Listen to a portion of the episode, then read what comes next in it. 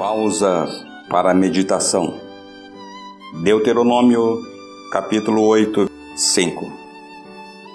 Sabe, pois, no teu coração, que como um homem disciplina seu filho, assim te disciplina o Senhor teu Deus. Guarda os mandamentos do Senhor teu Deus, para andares nos seus caminhos e o temeres. O nosso tema hoje, não rejeites a disciplina de Deus. Em meio a esta pandemia em que o mundo está vivendo, nós temos sido açoitados por ventos e tempestades das mais diversas. Amigos, familiares sofrendo, uns com ameaça de serem atacados pela enfermidade e suas outras comorbidades, além do Covid-19. Outros profissionais da área de saúde, nas mais diversas qualificações, também estão enfrentando dores, desafios. Hoje estão em plantões nos seus hospitais.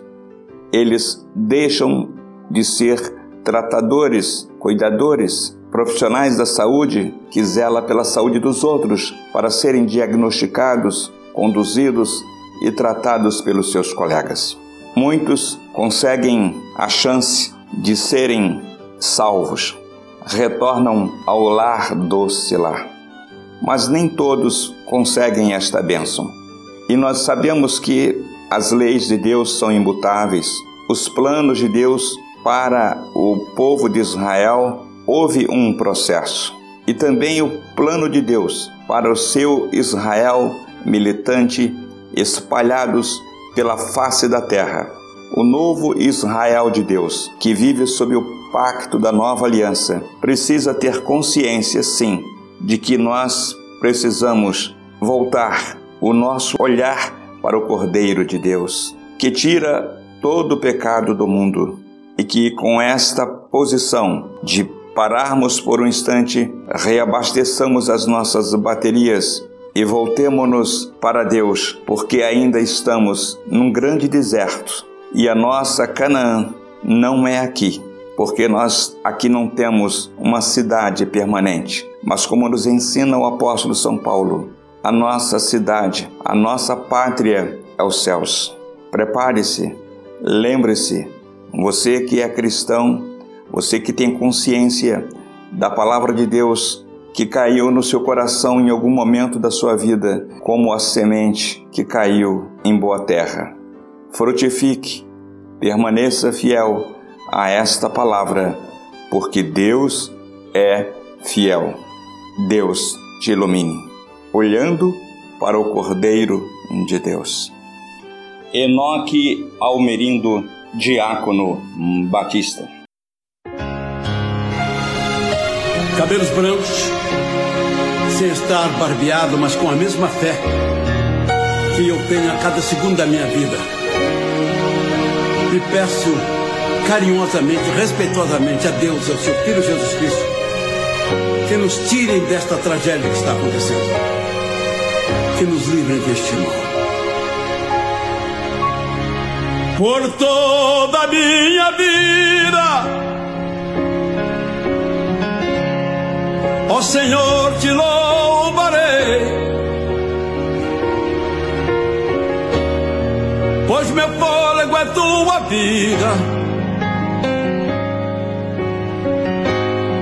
E nunca me cansarei. Posso ouvir a tua voz é mais doce do que o mel. Que me tira desta cova e me leva até o céu. Já vi fogo e terremotos, vento forte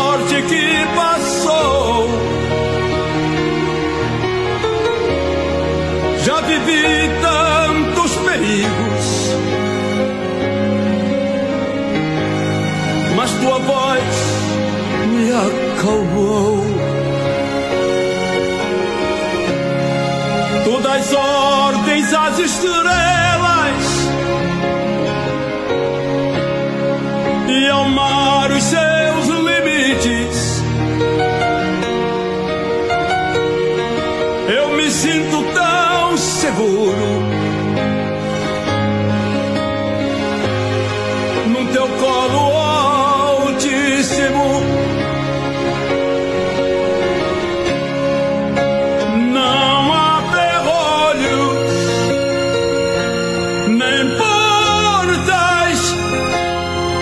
Que se